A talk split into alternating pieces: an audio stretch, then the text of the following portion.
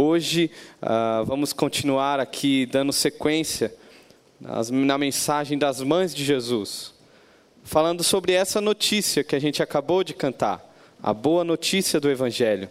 Eu gostaria que você abrisse a sua Bíblia, então, uh, no livro segundo, livro, segundo livro de Samuel, capítulo 11. Samuel vem depois aí de Ruth, a gente teve, pastor Marcelo pregou sobre Ruth domingo passado, então um pouquinho depois o livro, o segundo livro de Samuel, capítulo 11. Uma história muito conhecida, tem os seus desafios de pregar algo que é muito conhecido, mas vamos lá. Uh, eu quero ler a história inteira, que eu acho interessante para a gente se situar, e depois eu vou trabalhar alguns pontos aqui que o Senhor fale aos nossos corações. Vou ler então. Na primavera, época em que os reis saíam para a guerra, Davi enviou para a batalha Joabe com seus oficiais e todo o exército de Israel. E eles derrotaram os amonitas e cercaram Rabá. Mas Davi permaneceu em Jerusalém.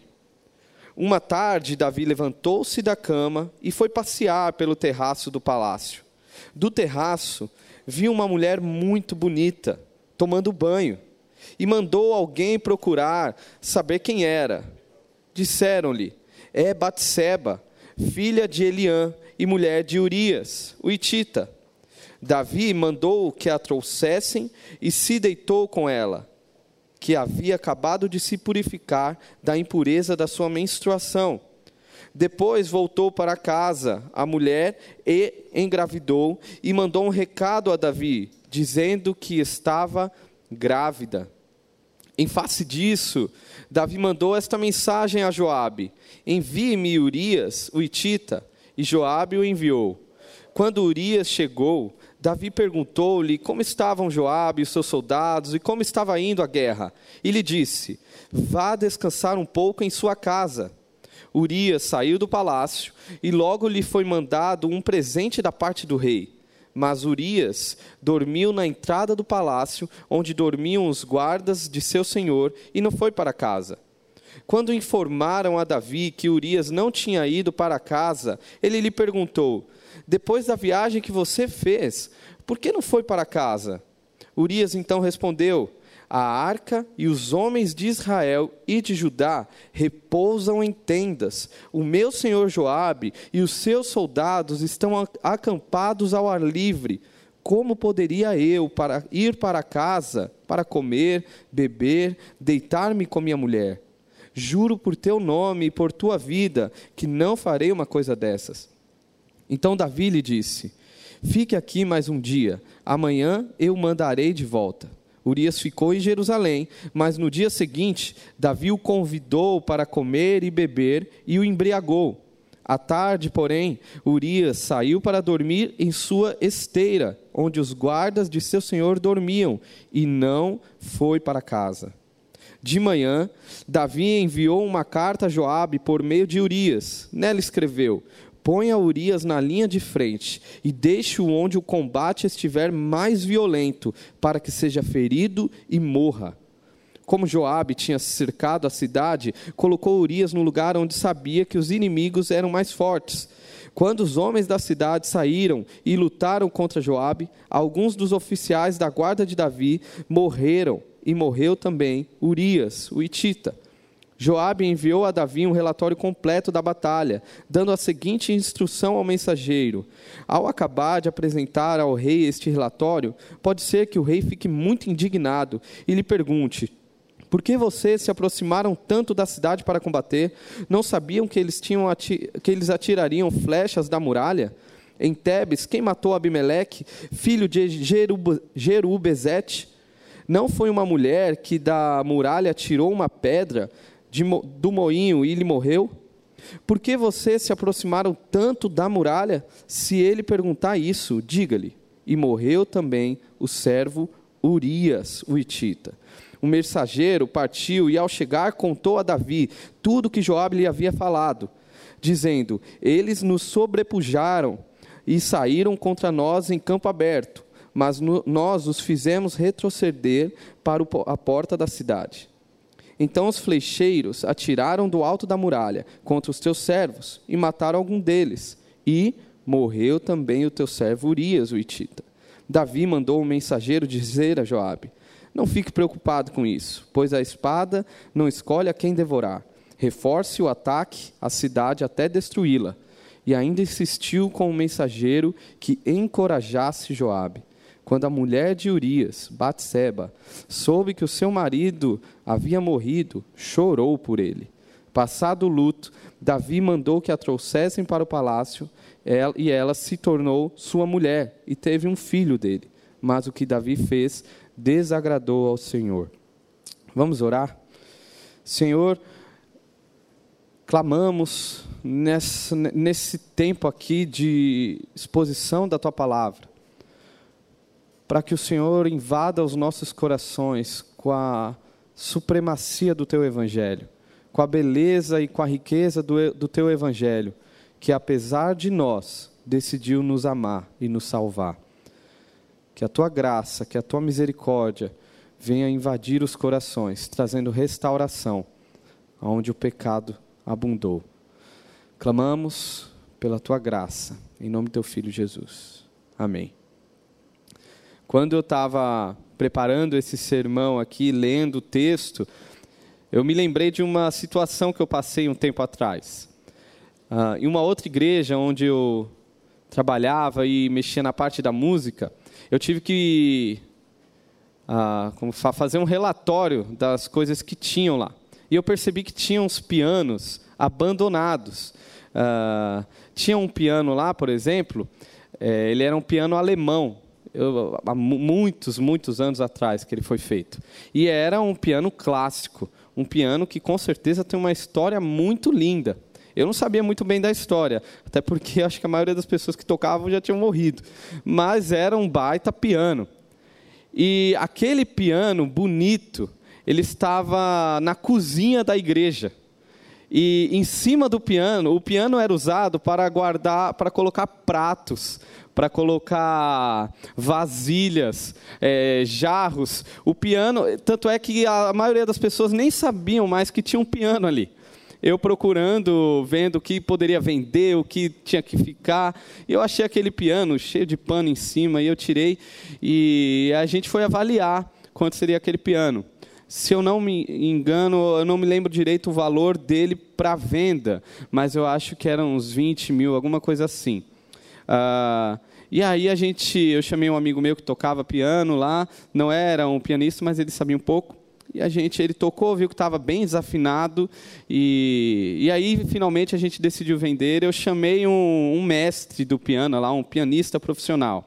Ele chegando, a primeira coisa que ele faz, ele vai avaliar a madeira, ele bate na madeira, cai um monte de pó da madeira, que era cupim. Ah, o piano por dentro estava todo comido por cupim. E aí ele começa, ele vai desmontando o piano na minha frente, tem outro técnico ali, e ó, aqui vai precisar fazer isso, vai precisar colocar numa câmara X para tirar tudo isso, tal, tal, tal. Uh, afinal das contas, o piano precisaria ser restaurado. Não dava, não, não, não teria outra alternativa. E somente aquele cara poderia fazer aquilo. No final das contas, o piano foi avaliado, eu, se não me engano, em dois mil reais. É, ou menos, eu não lembro direito, mas foi por aí.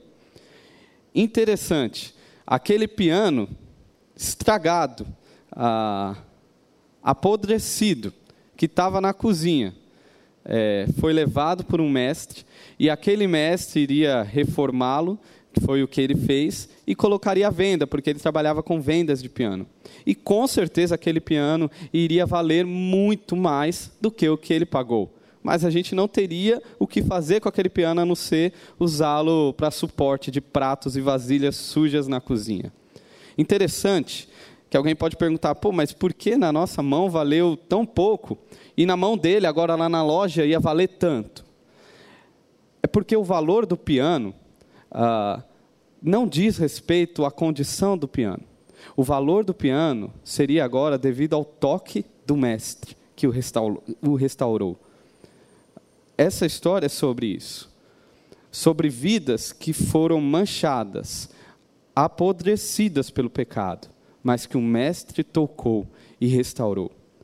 Uma pergunta que precisamos fazer diante dessa história: como nós, como eu e você, podemos voltar a ter comunhão com Deus? Como que podemos restaurar quem somos? A resposta está nesse texto, a resposta está nesta mensagem. Aqui, logo de cara, nós percebemos que homens e, na verdade, todos se afastaram da imagem que Deus os criou a ser. Essa é uma história sobre nós também. Como nós nos distanciamos da imagem que Deus nos chamou a ser como nós muitas das vezes estamos distantes daquilo que Deus planejou para as nossas vidas. Perceba aqui, você vai perceber que todos os personagens, devido ao pecado, se distanciaram daquilo que Deus os fez. Hoje aqui nós chegamos à quarta mãe de Jesus, a Batseba. Nós não sabemos muito sobre ela. Se você for procurar, essa foi até uma das aflições minhas aqui na, no preparo, porque eu não encontrava quase nada sobre ela. Mas aquilo que eu encontrei já é suficiente, aquilo que você encontra aqui é suficiente para perceber o poder do pecado, o poder devastador peca, do pecado na vida de alguém. Mas mais do que isso, é suficiente para perceber a graça do Evangelho que superabunda todo o pecado. E além de Batseba, temos outros personagens. Ah, o protagonista, e não poderia ser diferente, é Davi. E aí o texto começa por ele. Eu quero aqui começar olhando esse texto por Davi. Davi aqui ele estava no seu auge. Era o auge de Israel. Se você observa aqui o, o, livro de Samuel, você vê que Davi vem numa ascensão. Uh, o império está crescendo, na verdade, nas mãos de Davi. Uh, Israel se torna um reino, ele junta as tribos. Davi é o rei que busca a arca da aliança. Uh, até esse capítulo, até o capítulo 11, as coisas estão indo muito bem. Israel indo, conquistando, avançando cada vez mais. Mas parece que agora no capítulo 11, o autor, ele dá uma ênfase, ele, dá, ele tira a câmera do mundo externo e, e, e coloca agora no mundo interior de Davi. E parece que as coisas não, as coisas estão destoando então. Por fora tudo indo muito bem, mas por dentro, o mundo interior de Davi estava uma bagunça. Logo no versículo 1, nós já vemos que Davi, ele não fez o que o Senhor, o que ele deveria fazer, o que o Senhor desejava que ele fizesse. Muito pelo contrário, ele decide fazer algo que o Senhor nunca chamou a fazer. Ah, o texto começa falando que era primavera, início do ano. O ano se iniciava ali para os hebreus entre março e abril. Porque os, a, o texto fala que os reis, é, era nesse período que os reis saíam para as guerras. Porque antes era um período de muita chuva. E naquele tempo era muito arriscado você sair, uh, devido ao meio de transporte, como as estradas, era muito arriscado você sair em meio à chuva. Mas estava na primavera, o, o, chão já estava seco, já poderia, as estratégias poderiam ser colocadas começadas a colocar em ação. É, e é isso que Israel faz. Israel, agora, no versículo 1, eles partem para a guerra. Mas, no finalzinho, nós vemos: Davi decidiu permanecer. Davi ele quis dar uma folga para ele. Uh, e mais do que isso, o texto vai nos mostrando o, o, o, o que Davi decidiu fazer na sua folga. Certo dia, nessa folga aí que Davi deu, ele acorda tarde, ah, vai dar uma volta no seu palácio, no terraço do seu palácio.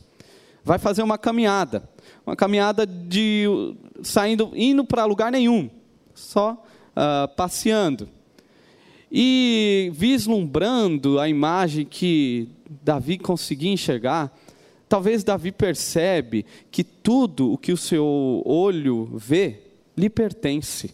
Davi estava no seu auge. Davi era o rei daquilo tudo. Até onde Davi conseguisse enxergar, era dele. E nesse vislumbre, não sabemos como o coração de Davi estava, sabemos que não estava muito legal. Ele enxerga uma mulher, ah, e não era qualquer mulher, era uma mulher muito bonita. E Davi então vai deixar ser levado pelo seu desejo. Ele manda perguntarem quem era aquela mulher. Era Batseba, a filha, é, filha de Eliã, neta de Aitofel. Aitofel, um dos principais conselheiros do rei, e esposa de Urias, um dos soldados valentes do rei Davi, que estavam lá em Rabá, 10 quilômetros de distância de Jerusalém, onde Davi deveria estar. Esta era Batseba. Mas Davi não quis saber quem, era, quem ela era, na verdade. Davi manda chamar e tem relação com ela, tem, uh, se deita com ela. Davi vai usá-la para saciar o seu desejo. Davi trata Batseba como um objeto sexual. Até porque ele era o rei ele, a tudo que havia, que ele via, pertencia a ele. É, parece é, é muito parecido com o que a gente vive hoje em dia, quando a gente passa por alguns problemas, vence, ou senão a gente tem grandes conquistas, seja no trabalho, seja faculdade, pô, estudei tanto para alcançar, consegui. É, parece que Davi está nessa sensação. Davi senta no sofá, liga lá o seu futebol uh, ou a sua série, e ai de quem passar na frente de Davi, porque afinal das contas, ele merece. Davi se coloca num caminho muito perigoso que às vezes a gente se coloca, quando nós achamos que merecemos algo, quando nós realizamos grandes feitos e agora ah, acreditamos que merecemos. É, e geralmente é depois da vitória ah, que os desastres acontecem, porque a gente baixa as nossas guardas. E é o que Davi fez. Ele baixou a guarda. Ele estava no seu auge. Agora a pergunta, saindo um pouco de Davi, é quem era Batseba? Quem é essa mulher que com poucas informações? Mas, na verdade, uma pergunta mais inquietante não é quem era, mas sim o que se passava na cabeça dessa mulher. Talvez Batseba tenha sido conivente com tudo isso. Talvez ela, de alguma forma, é, se exibiu e conseguiu o olhar do rei. Talvez ela gostou de tudo isso. Ah, algo certo, algo que nós sabemos, é que a imoralidade sexual não diz respeito apenas a homens, mas sim ao ser humano. Antigamente, quando a gente pensava é, em falar sobre pornografia ou pensar na temática pornografia, a gente achava que isso dizia respeito a, ao homem, a, ao macho. Mas hoje nós sabemos que imoralidade, pornografia, não diz respeito ao homem, diz respeito a todos. E a imoralidade sexual tem um poder avassalador em nós. Ela pode nos tirar completamente daquilo que Deus planejou para nós. Ela pode manchar completamente a nossa imagem. Nós, homens, quantas vezes uh, deixamos de ser os líderes espirituais da nossa casa, porque é para isso que Deus nos chamou para sermos a base, para levarmos a nossa família em direção a Jesus. Você, homem, e eu, no, esse é o nosso dever. Ah, não, não devemos jogar a nossa responsabilidade para as nossas esposas, muito menos para nossos filhos. Essa é sua responsabilidade.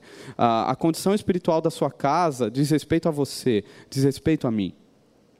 E quantas vezes a imoralidade sexual em nossas vidas é, nos tira da principal missão que Deus nos deu, como pais, como maridos. Nós começamos a, a nos anular, até porque a gente não tem mais relacionamento com Deus. Como a gente vai chamar alguém para ter relacionamento com Deus? Ou o, o jovem, ah, porque a imoralidade, o pecado, ele não atinge apenas os mais velhos, longe disso. O jovem, que na flor da idade, o mais aquele cara, aquele menino mais novo que poderia estar avançando, crescendo no conhecimento de Deus, uh, se torna totalmente vulnerável, é, totalmente uh, refém de qualquer armadilha de Satanás.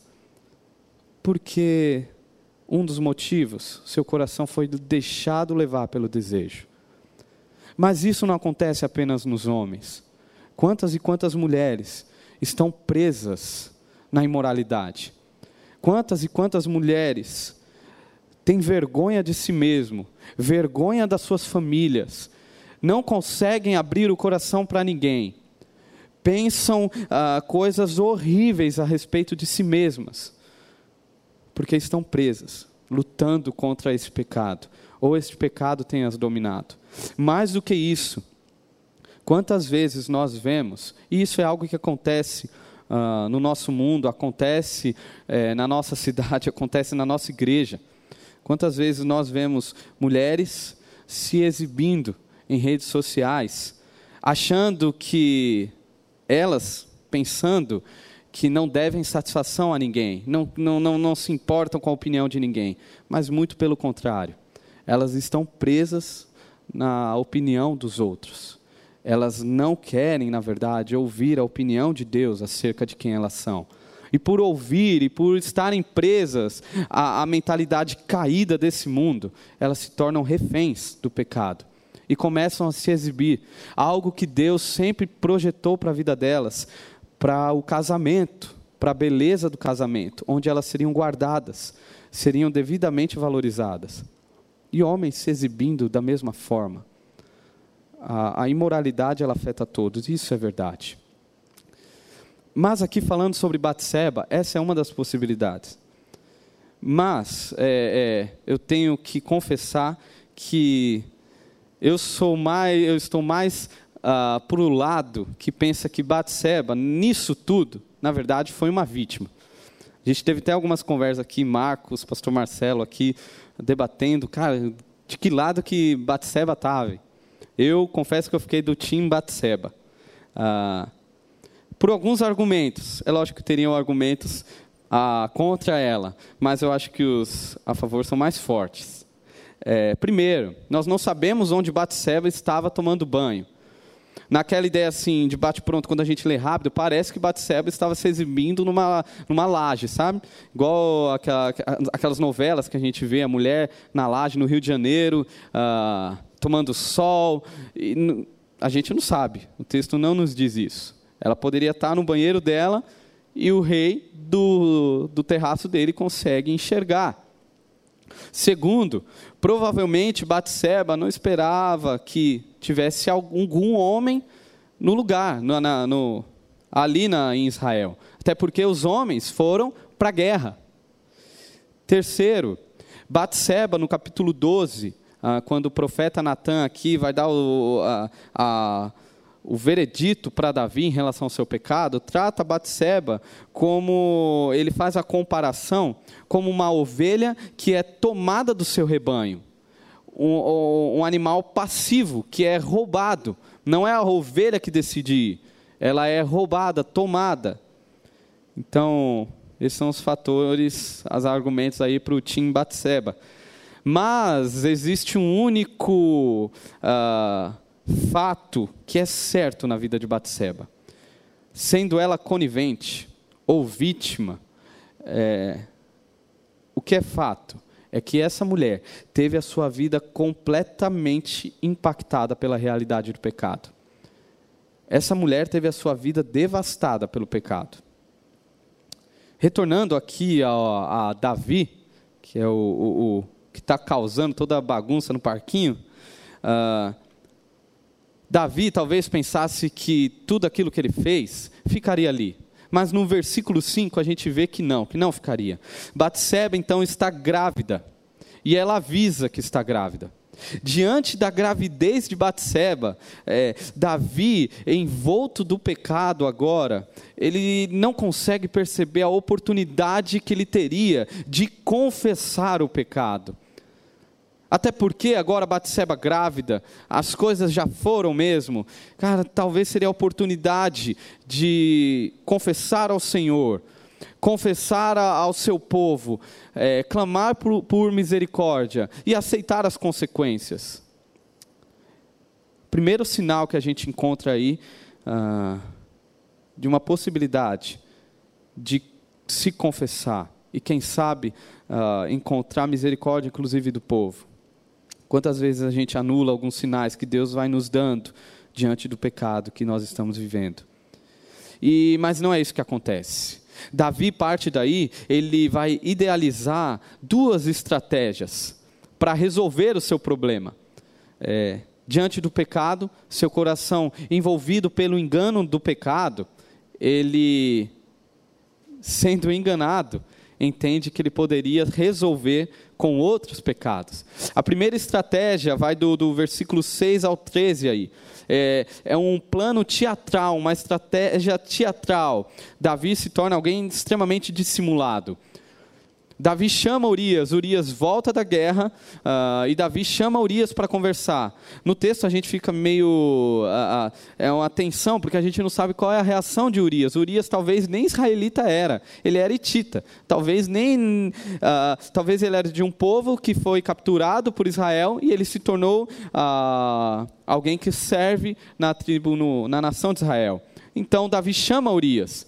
No versículo 7, Davi conversa com Urias. Ah, Davi chama, Urias entra e aí Davi solta aquela pergunta sem interesse nenhum. Urias, como que você está? Como que foi lá? Como que está a guerra? Talvez Urias, quando ia começar a responder, Davi continua. Davi não espera Urias responder. E Davi vai para o que interessa. Urias, cara, você merece. Você está merecendo o descanso.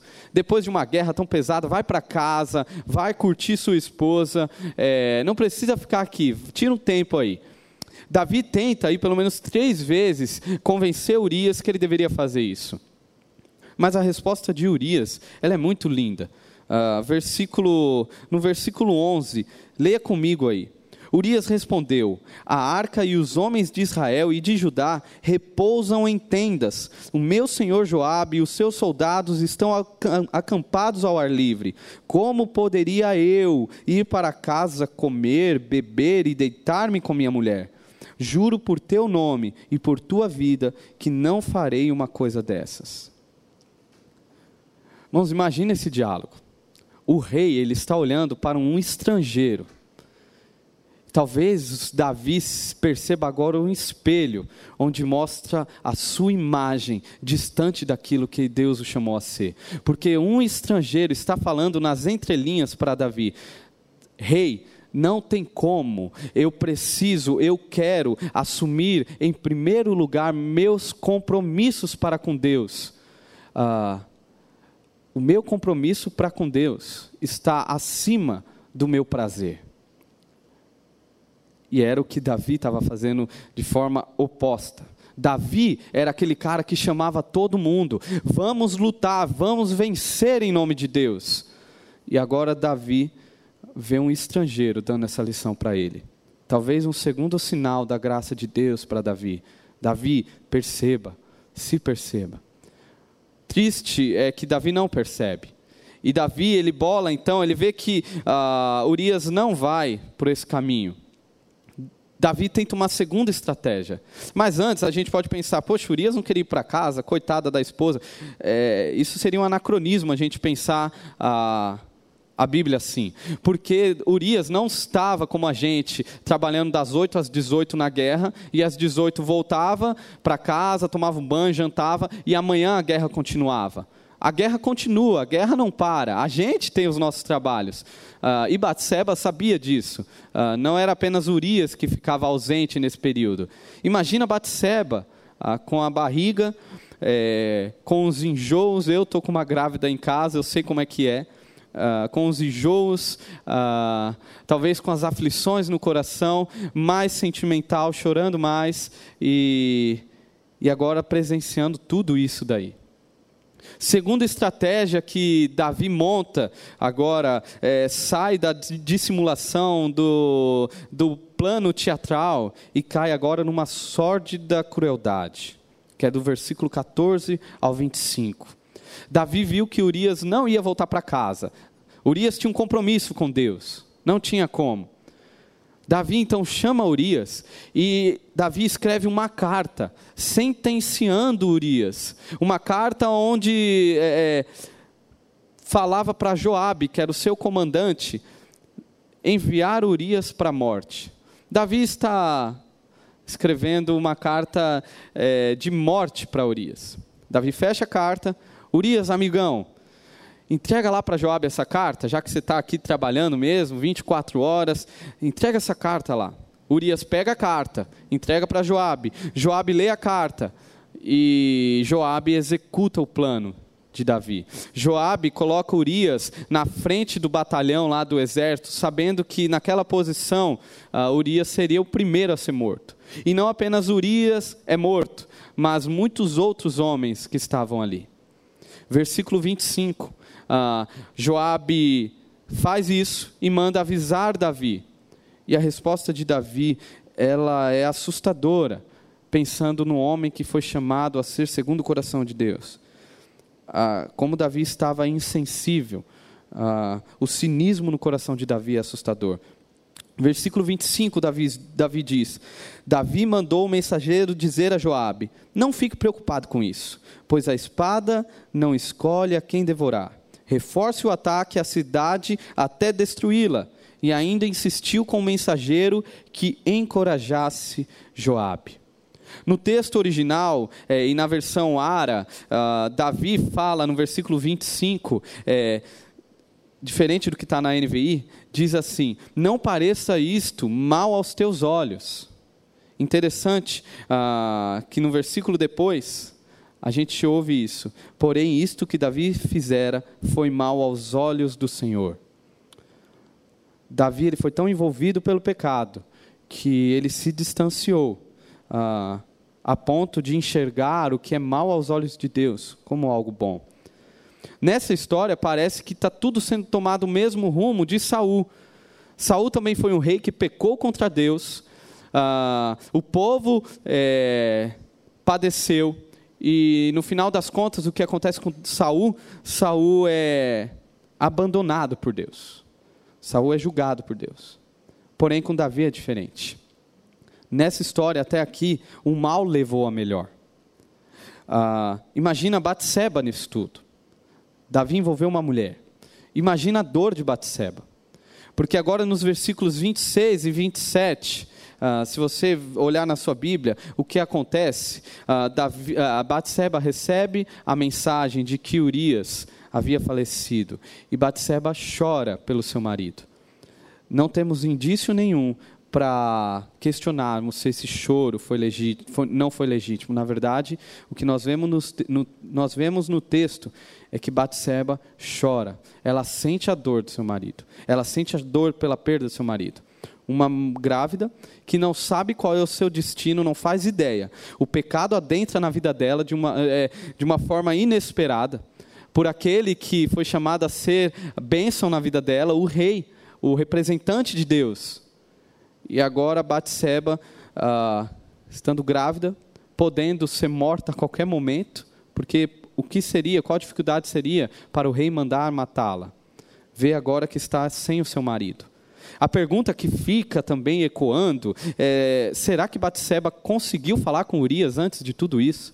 Ou será que ela carregou a culpa de nunca ter falado para Urias nada? Como que estava o coração dessa mulher?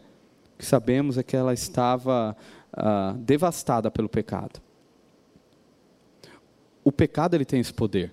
O pecado ele não apenas nos afeta. O pecado tem o poder de avassalador, de apodrecer tanto os nossos corações quanto machucar corações que estão perto de nós. E a principal característica do pecado é o engano. Pois o pecado ele nunca anda sozinho. A imoralidade sexual, ela não anda sozinha. Junto com o pecado da imoralidade, vem a mentira, vem a falta de satisfação em Deus, vem o temor aos homens. Essa é uma guerra que ainda nós estamos lutando. E o pior que o pecado pode fazer não é nem causar uma doença, ah, não, não é nem fechar alguma porta para você. Ah, na verdade, o pior que o pecado pode fazer não é nem te matar. O pior que o pecado pode fazer nas nossas vidas é nos distanciar do nosso relacionamento com Deus enquanto nesta vida. O pior que o pecado pode fazer é nos distanciar da imagem que Deus projetou para nós, nos tornar como um piano abandonado, apodrecido, que poderia estar embelezando muitas pessoas para a glória de Deus. Mas louvamos a Deus, pois a mensagem do Evangelho, ela nunca terminaria aqui. Louvamos a Deus porque Ele reconhece a nossa insuficiência e, pela Sua maravilhosa graça, decide agir na história. Capítulo 12 está para nos mostrar, isso. Infelizmente não dá para nós nos aprofundarmos ou lermos o capítulo 12 inteiro, fica aí para você. Ah, quem sabe ler na sua casa. Mas no versículo 13 do capítulo 12, nós vemos uma mudança em tudo isso. Natan, o profeta, confronta Davi. Ah, e a atitude de Davi é muito linda. Que nós vemos no versículo 13. Então Davi disse a Natan: Pequei contra o Senhor. E aqui vem o que nos assusta. E Natan respondeu: O Senhor perdoou o seu pecado. Você, Davi, não morrerá. Nos assusta. Sabemos que Davi teve as consequências do seu pecado, e as consequências foram muito trágicas. A espada nunca mais se apartou da família de Davi. Ah, as consequências foram como é, foram cada vez mais piorando ali. Filho morto, briga entre filhos, briga entre mulheres, ah, acusações, mentiras envolvendo, tramas para roubar o trono dele. É, Davi sofreu por conta do seu pecado nessa vida. Mas Davi, ele não sofreu a consequência que deveria, que era pelo menos a da morte. Ou Davi não sofreu a consequência de Deus o rejeitá-lo. Deus o perdoou. Salmo 51 uh, ah, é um dos salmos mais lindos de arrependimento, que é a respeito dessa história. O que nós vemos então na sequência aqui do capítulo 12 e do texto é que Davi é perdoado por Deus. Ah, Davi agora ele volta para a guerra, ele vence a guerra, Deus está com ele. E sabe que nós vemos que o compromisso de Deus com Davi foi fundamental para que ele fosse bem sucedido. Talvez pensássemos que Davi se tornaria um outro Saul, mas não é isso que acontece. O que nós vemos é que Deus, pelo seu amor, decide preservar Davi. Veja o capítulo 7, se você voltar um pouquinho antes, uh, uma mensagem de Deus para Davi, que sustenta tudo isso. Uh, capítulo 7, versículo 14.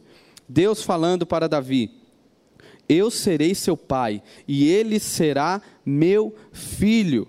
Quando ele cometer algum erro, eu o punirei com o castigo dos homens, com açoites aplicados por homens, mas nunca retirarei dele o meu amor.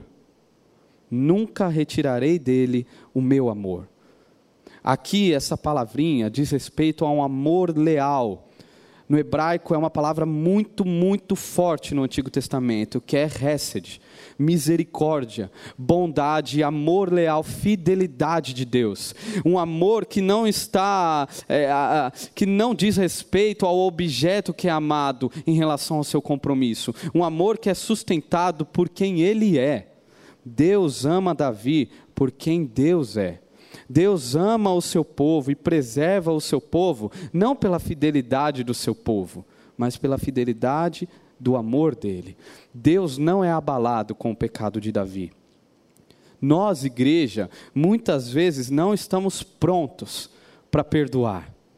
É, muitas vezes achamos que não merece, alguém não merece. Mas nos esquecemos que a igreja é formada por pecadores arrependidos por pecadores que encontram esse amor leal.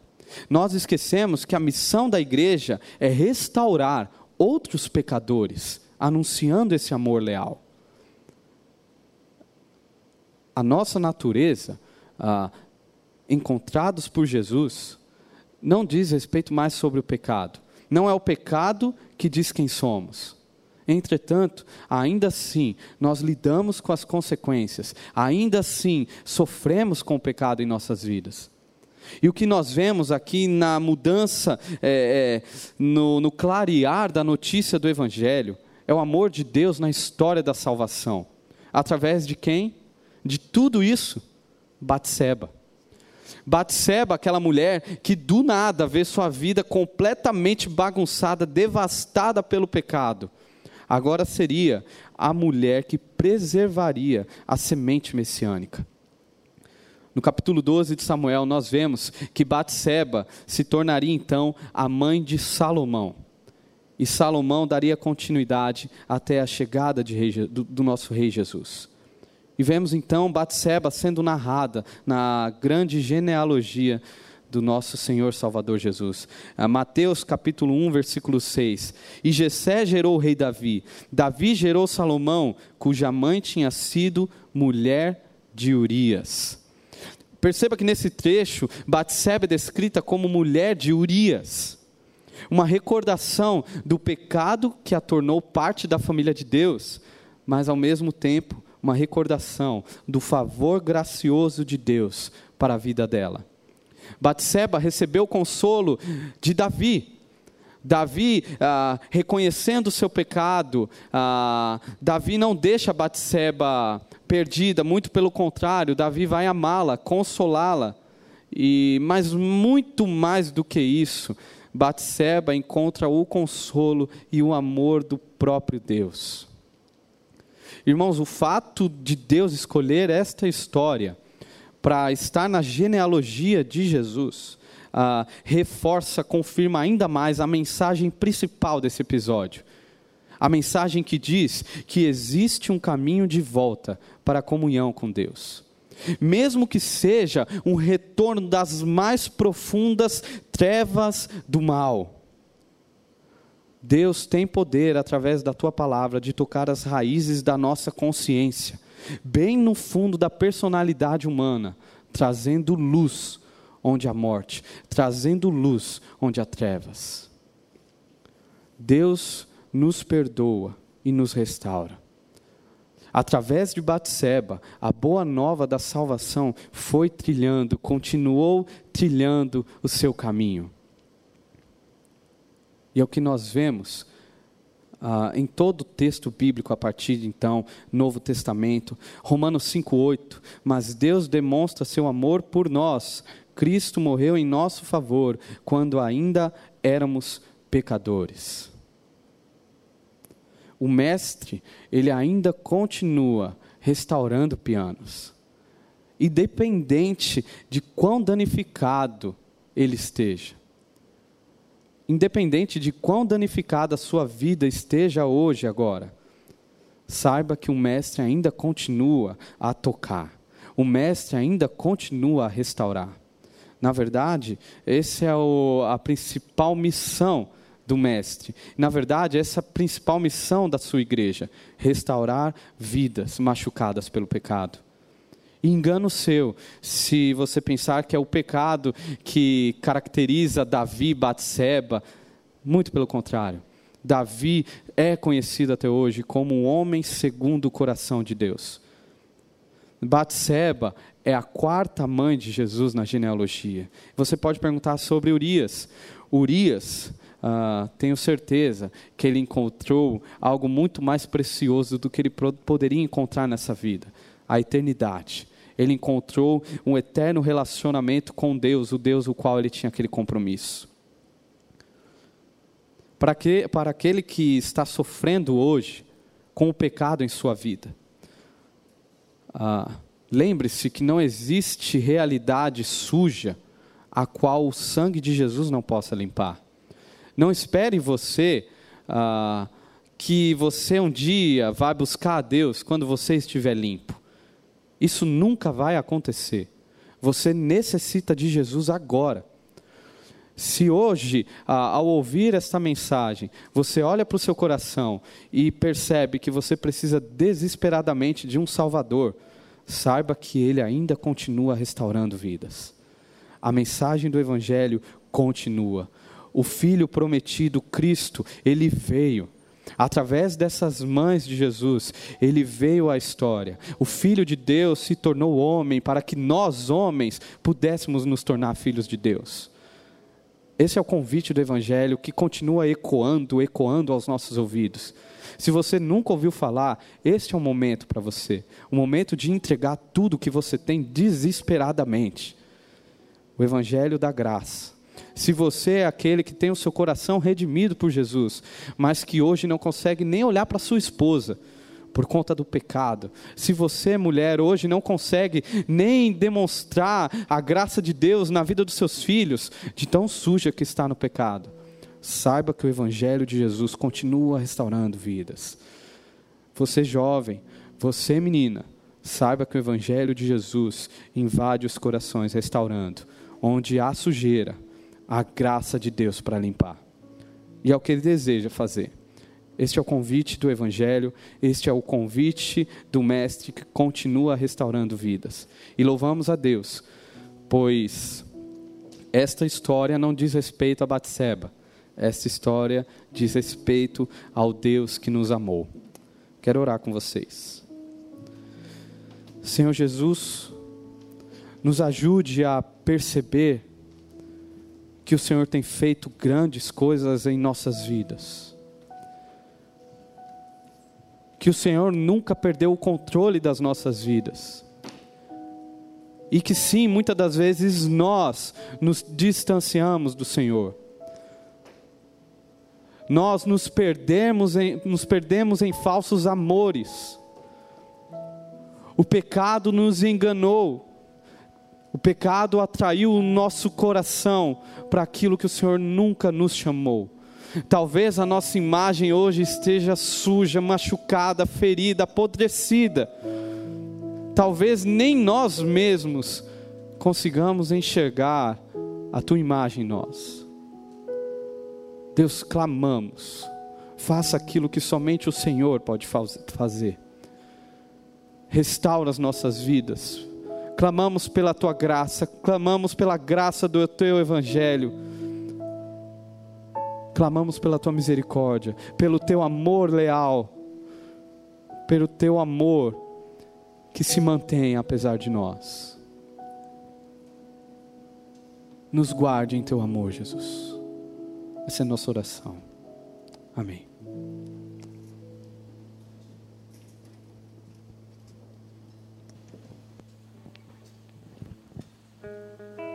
Devastou o